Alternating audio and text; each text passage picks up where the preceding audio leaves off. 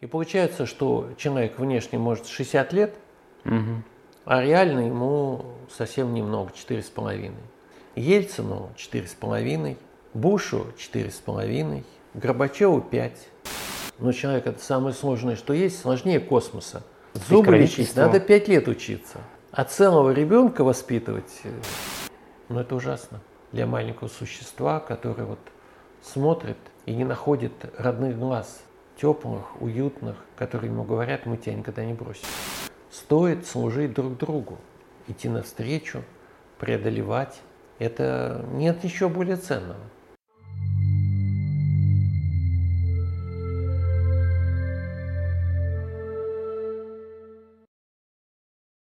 Здравствуйте, дорогие зрители канала Студия Синтез.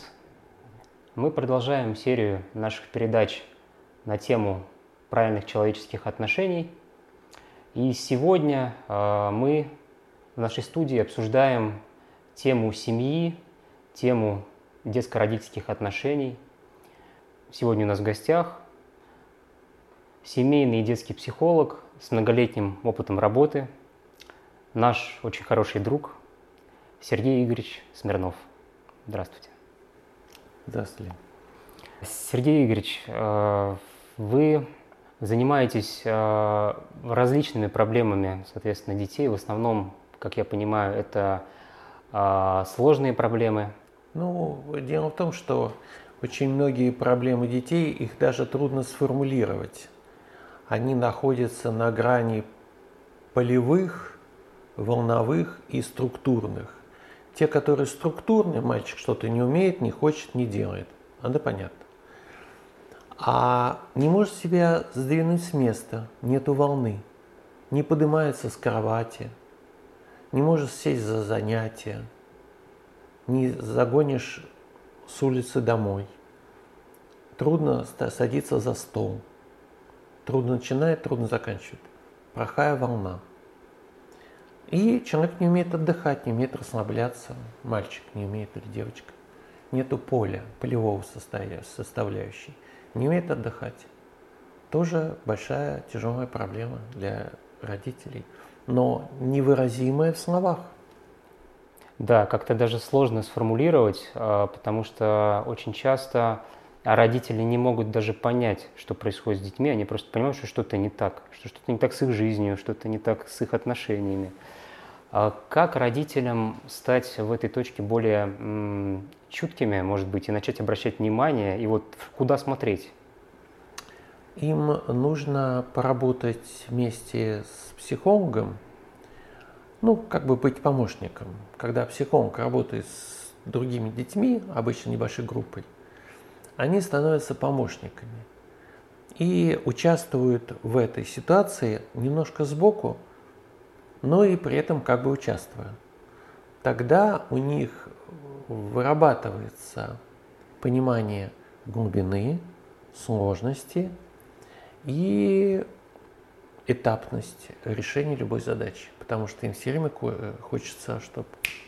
Чтобы быстро все решилось. Да, щучьему велению, по моему хотению, пойдите ведра сами.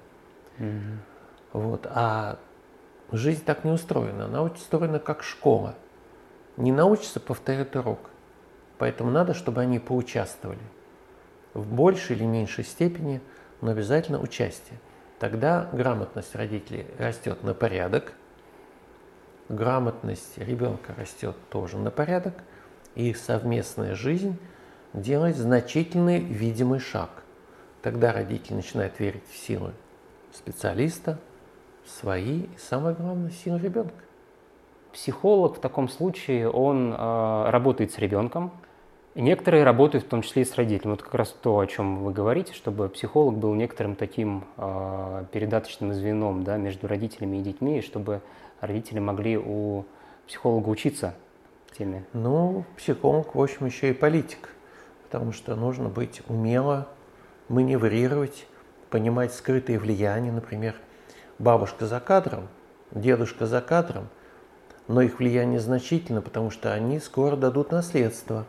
И поэтому нужно как-то правильно себя вести. Ребенок этого не понимает, а мама не может ему это объяснить. То есть, иными словами, приходится быть политиком, который умеет построить так общую атмосферу, чтобы все силы, которые воздействуют на ребенка, стали для родителей видимы. Вот. И родитель, когда встает в центр управления этими силами, они на него все одномоментно воздействуют, он понимает, что под, под каким давлением находится ребенок, и действия родителей становятся гораздо более адекватным. Он делает шаг, потом еще, потом еще. И если бы родитель сделал хотя бы один шаг, он сделал все остальные. Это правило без исключения. А в таком случае получается, что происходит такая образовательный, образовательный процесс э, у родителей, то есть они учатся, да? Родители учатся на детях, дети mm-hmm. учатся на родителях, а психологи учатся на них как на обществе. Mm-hmm. И когда это всеобщая школа, всеобщая школа, и мы все понимаем, именно нужно что-то вроде такого рефлексирующего, или как говорят наши друзья, психологи с Востока, медитативное состояние, то тогда вот это проникновение у каждого позволяет всей общей системе сделать шаг. Это очень э, интересный момент именно в потенциале, потому что вот я ну, так как всегда задавался вопросом, почему у нас не построена именно культура родительства. И вот они как-то учатся там ездить на машине, учатся там парикмахером, да? Дают на права. Да, да. Получают лицензии. Иногда очень серьезно тренируются, как люди, которые летают в космос. Но человек это самое сложное, что есть, сложнее космоса. Но никаких серьезных мероприятий да, да. Таких, чтобы вот мы там готовы приступить Зубы к лечить надо пять лет учиться. А целого ребенка воспитывать... Э, это что-то из поколений, передается из типа, поколения да, в поколение как-то оно, все. Как-то оно само станет очевидным. Наверное, это связано с тем, что сложность проблемы слишком велика, и, наверное, количество специалистов, которые могут это как-то продвинуть в обществе. Есть много всяких современных воззрений на то, как устроен наш внутренний и внешний космос. Но суть одна. Родители остаются совершенно неприкрытыми один на один с детскими проблемами. Вот. Что-то подобное было в Советском Союзе. Если для женщин их э, репродуктивной системы было огромное количество женских консультаций – то мужских аналогичных консультаций было раз в 20 меньше. Считалось, что все и так хорошо. Что мужчины, в принципе, справляются. Что мужчины справляются, да. Угу. И поэтому, если у него возникали проблемы, даже было стыдно говорить об этом. Ты что, не мужик? Да. Все нормально. Ты держись. Вот, и поэтому мужская репродуктивная система в советское время, она была под огромным давлением. Женщины, они чуть что бегут к своему врачу, а у мужчин даже стыдно признаться друзьям, что урологу хожу.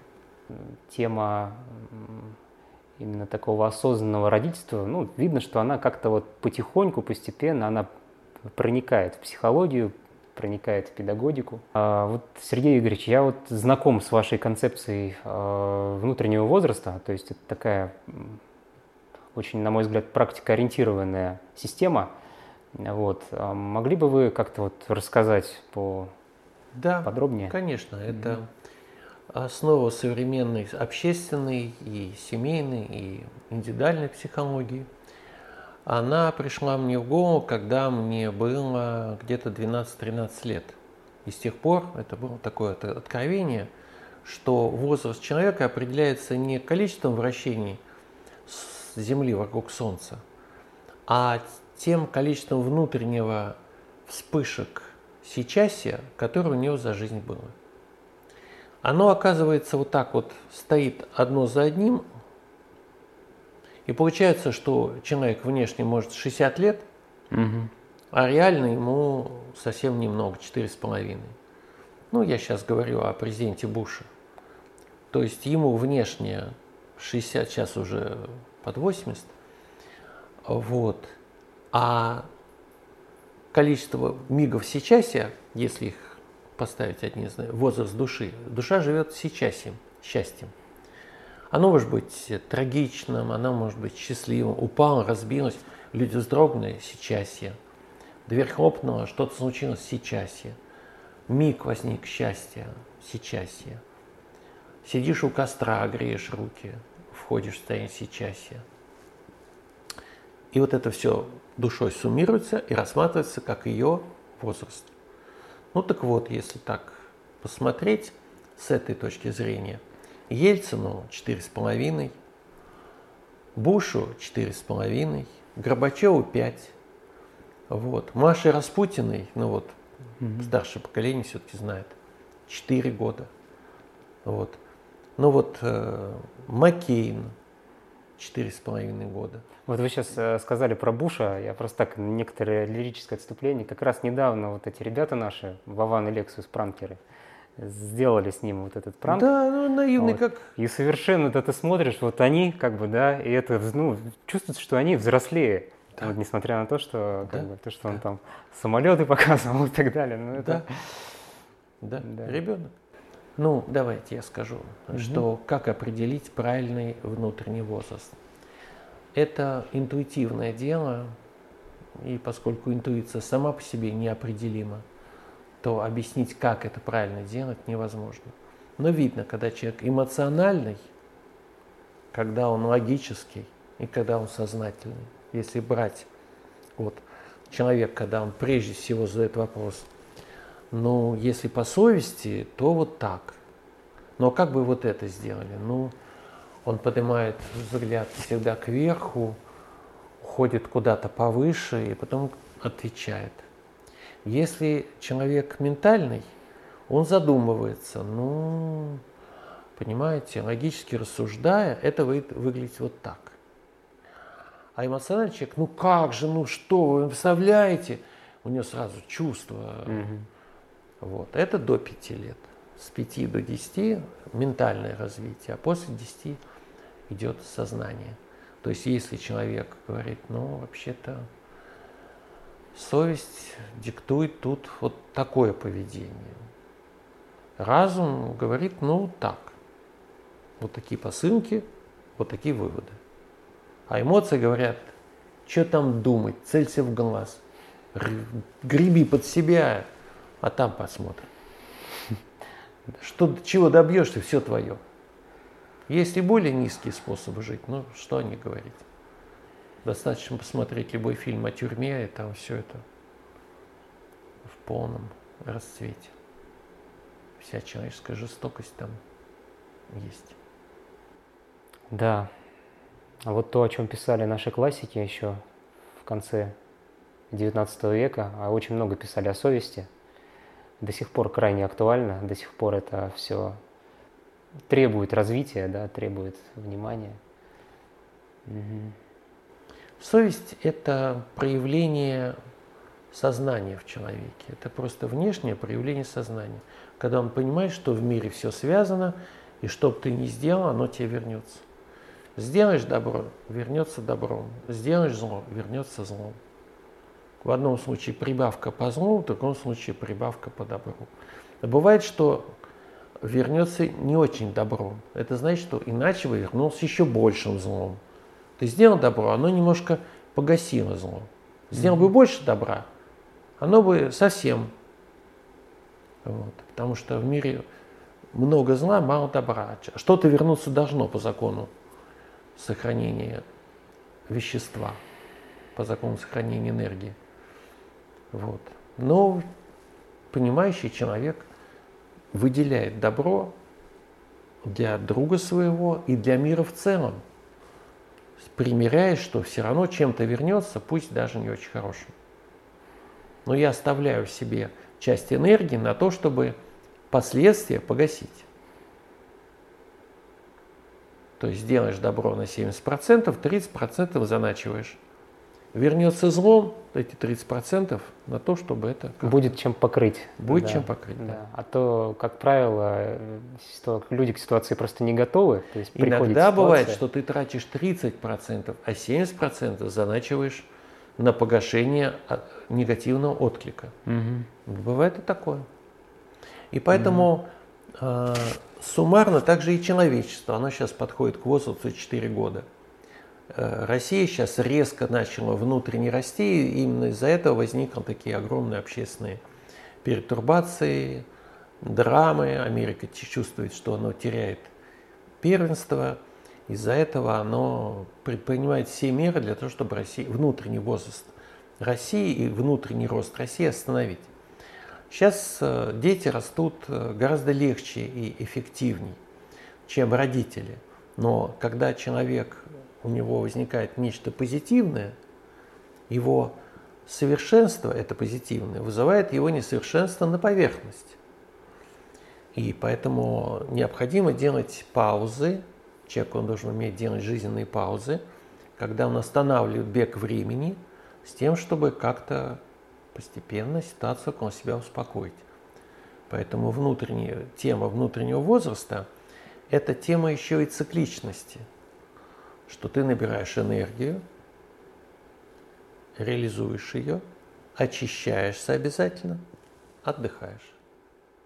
То есть перед отдыхом нужно обязательно очиститься. Как это делается? Очень просто. Человек представляет себе, ну это вот взято из Китая, представляет себе водную стихию, как она его промывает. Вот самая лучшая вода, которая была в твоей жизни. Для меня это вот один водопадик, когда я под ним стоял, вот, и вот эта вода, льющаяся на тебя, она расслабляла меня полностью, что я бы иногда чуть не терял сознание, настолько это было блаженно.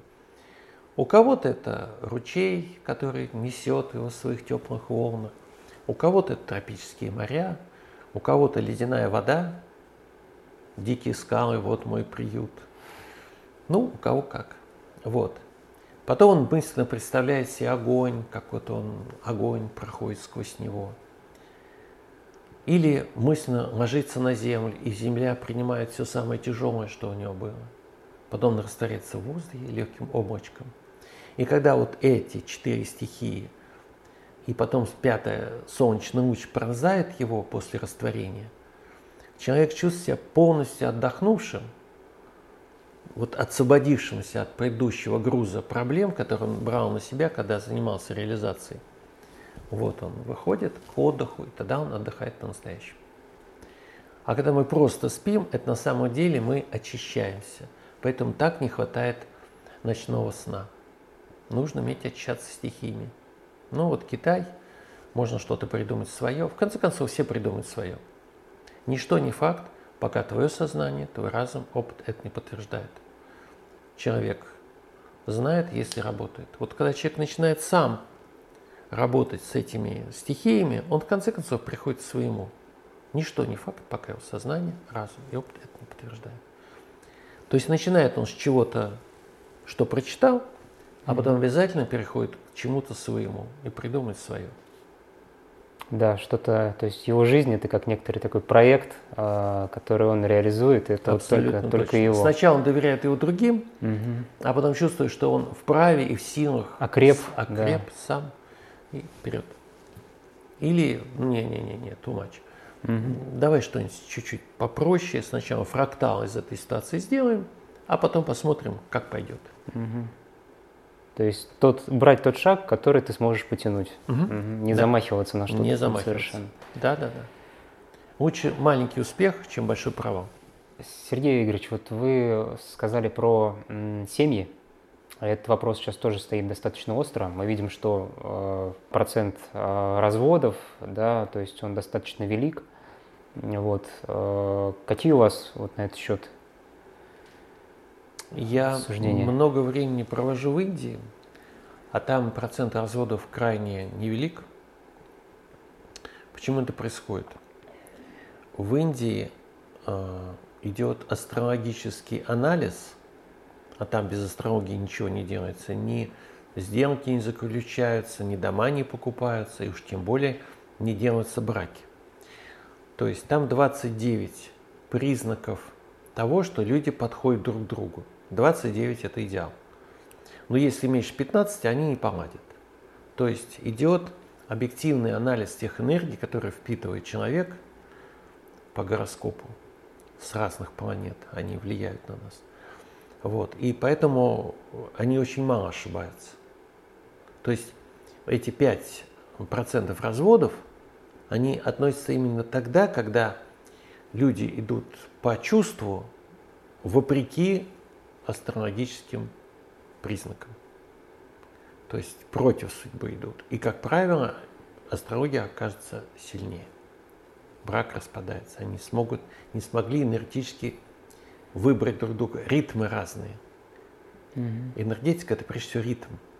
Если человек не в твоем ритме живет, не в твоем ритме дышит, не в твоем ритме ест, кто-то медленно, а кто-то очень быстро, кто-то плавно, кто-то резко, они не поладят.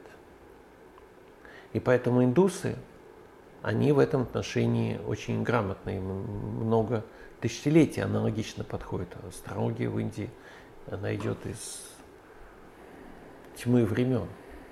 И поэтому анализ неподготовленности наших молодых людей к тому, что такое брак, непонимание, что нужно увидеть в девушке, которую ты берешь в жены, и вообще, что это такое. Угу. В их понимании симпатия, доброе чувство, ну, товарищеские какие-то отношения – это основа для брака. Вот. А нужно научиться совместные дела делать. Нужно уметь дружить, нужно уметь выделять на личное пространство достаточный объем внимания, сил и понимания девушки и наоборот молодого человека. Потому что между мужчинами и женщинами есть большой разрыв. И нужно уметь подниматься повыше в понимание, в чувство, в уютность энергии – с тем, чтобы слиться с другим человеком, и это взаимодействие произошло. То есть к этому надо восходить. И, наших молодых людей нужно учить восходить к пониманию другого пола. И это не может быть вот так, линейно, нет. Ну, человек может быть очень высокого уровня, но в любом случае надо, чтобы эти энергии высокого уровня у них были – понимание, чувство, уютная энергия. Если это есть, и они слышат друг друга, то у них будет брак. Если они это не умеют, брак разрушится. Они будут из себя изымать эти энергии, изымать, изымать и не восполнять. Вот я говорил, набрал энергию, угу. сделал, очистился, отдохнул. Опять набрал энергию, то есть надо уметь набирать энергию для того, чтобы серьезно поговорить с девушкой. Для этого надо взойти к этому. Что это не перебранка. Это не я должен с тобой поговорить.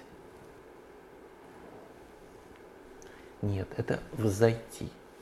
Но она может быть не готова. Тогда нужно дождаться, когда это произойдет. Когда оба взойдут для слышания друг друга тогда может поговорить. Да, это такой совместный творческий процесс. Совместный творческий процесс. Да. Ну, я так, по крайней мере, вижу, что часто выбирают э, люди друг друга с точки зрения ума, что вот там мне подойдет, да, или что что вот надо жениться именно в этот момент, именно в это ну, время. Ну, семья как бизнес, то есть бизнес-партнер. Ну, это как бы усеченная ситуация, когда жизнь чувств не будет присутствовать. Чувство любви не будет присутствовать. Это выгодно, она зарабатывает, я mm зарабатываю, у нас все хорошо, у нас дети учатся в хорошем колледже и так далее. Но вот этой вот единство душ, ради чего, собственно, семья создавалась, оно будет отсутствовать. И вот этот огонь, священный огонь, он да, вот.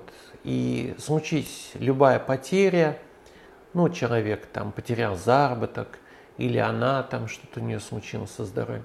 И все, и основы для брака нету. Бизнес закончился, бизнес-партнер потерян. Все, развод. Поэтому а, в силу того, что Россия еще внутренне недостаточно взрослая, ей сейчас по сейчасному возрасту 10 лет с небольшим, то мы еще не настолько зрелы, чтобы у нас были браки. Но сама идея брака, она у нас сохранилась, как священного союза мужчины и женщины, как вот это вот внутреннее святое слияние двух внутренних огней, ее и его. Вот.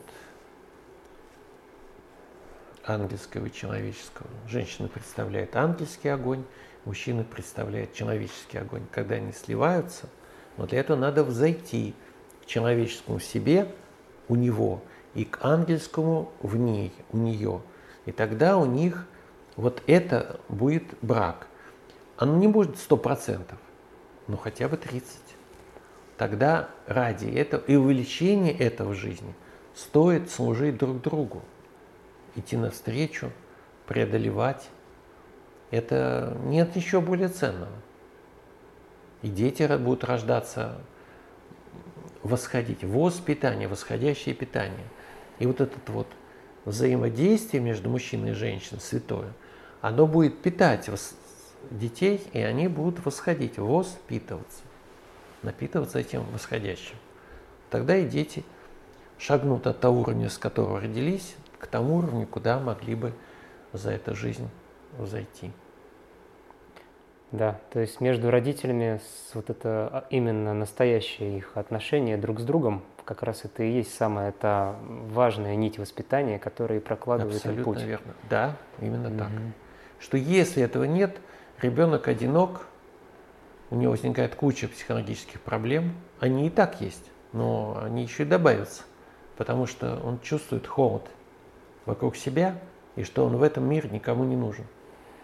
Но это ужасно для маленького существа, который вот смотрит и не находит родных глаз, теплых, уютных, которые ему говорят, мы тебя никогда не бросим. А еще вот один вопрос а, такой. Дети взаимодействуют между собой. Понятно, что в разном возрасте они взаимодействуют между собой по-разному. Как родителям а, правильно этот процесс, может быть, организовать или хотя бы не, грамотно не вмешиваться, может быть, да, что так часто бывает? Э, периодически родители нужно обнимать этих, когда у него самого у него хорошее состояние, обнимать детей и создавать у них вот эту теплую волну между ними, которая растворяет их противоречия и поднимает их отношения для видения друг друга, если помните, в аватаре «Я тебя вижу». Вот чтобы они вот так вот друг друга видели. Э, брать их на костер, брать их в какие-то свои совместные с другим родителем э, ситуации, которые одновременно и торжественны, и возвышены. Вот создавать им вот эти миги единства, миги слияния – чтобы дети стремились с ними, к ним сами и сохранили их по жизни в дальнейшем между собой. То есть об этом, чтобы между детьми было вот это взаимопонимание, это должны и родители стараться, делясь с ними вот этим своим священным огнем. А, когда мы воспитываем в детях понимание правильных человеческих отношений – во-первых, необходимо им объяснить, что это работа. Она требует от человека умения набирать эту высокую энергию. Кто-то это делает медитативно, кто-то это делает через общение со стихиями, кому-то нужно слушать музыку, кому-то это приходит само собой. Но в любом случае контакт с Высшим – абсолютно необходим. И правильные человеческие отношения – это умение набирать это высшее и переводить это в эти самые человеческие отношения. Если человек высшего не набирает, то у него он расходует свое внутреннее, и очень скоро он правильные человеческие отношения потеряет прежде всего с собой. Угу. ему будет трудно с собой, он будет себя не очень-то любить, а в некоторых случаях и ненавидеть, как это бывает. Да, очень часто такая да. проблема, что человек с не принимает себя Не вообще. принимает да. себя, да. Очень ему шершаво mm-hmm. внутри, с собой. Вот. Но еще мы имеем в виду, что сейчас мы уходим из эпохи рыб переходим в эпоху водолея. Если рыбы направлены на индивидуальность, то водолей направлен, направлен на создание правильных человеческих отношений между группой людей. Если рыбы правильное отношение к себе, то здесь правильное отношение между людьми. Распределение живой воды. Ну, во-первых, эту живую воду нужно уметь набирать, угу. а во-вторых, иметь, уметь ей делиться. Но для того, чтобы делиться, надо, чтобы наполнен был ты сам. Если братья обратиться к Новому Завету, это выглядит так, что надо сначала сделать бревно себе, щепка будет и для другого. В переводе на русский язык сделай себе побольше, будет чем поделиться с окружающими. Вот, поэтому правильные человеческие отношения – это как набирать человечность, то есть высокое, как уметь наполнять ее собой и как делиться, правильно делиться э, с окружающими избытками. Там, опять же, что нельзя обитать бисер перед свиньями, потому что люди не настроены на правильные человеческие отношения. Для них это слишком яркая, жесткая энергия, она их разносит. И это обязательно вернется тебе чем-то негативным. По Библии это свинья развернется и потопчет. А, Сергей Игоревич, у нас традиционное обращение к зрителям. А, что бы вы сказали а, родителям, семьям, да, какие-то пожелания? Вот в эту камеру можно. Ну, побольше набирать совместную тишину, слышать, слушать тишину другого человека, беречь пространство другого человека, аккуратно в него входить, учить детей, как именно сохранять атмосферу другого человека, а, готовит ли он, а, читает ли, спит ли, чтобы они умели вплывать в нее, знаете, как в прыгалке умение впрыгивать грамотно. Также вот у каждого человека есть свой ритм, свои прыгалки. И вот умение втекать и вытекать из этих прыгалок, это вот великое умение поддерживать чужой ритм, соединяться с чужим ритмом, выходить из чужого ритма, создавать совместный ритм – вот если вы слушаете тишину другого человека, умеете слушать его уют, его чувства, его понимание, то для родителей это основа семейной жизни. Если это будет основа поддерживаться, соблюдаться и расширяться, то у человека будет настоящий жизненный дом. Так Спасибо. Что всем удачи. Сергей Игоревич, спасибо за беседу.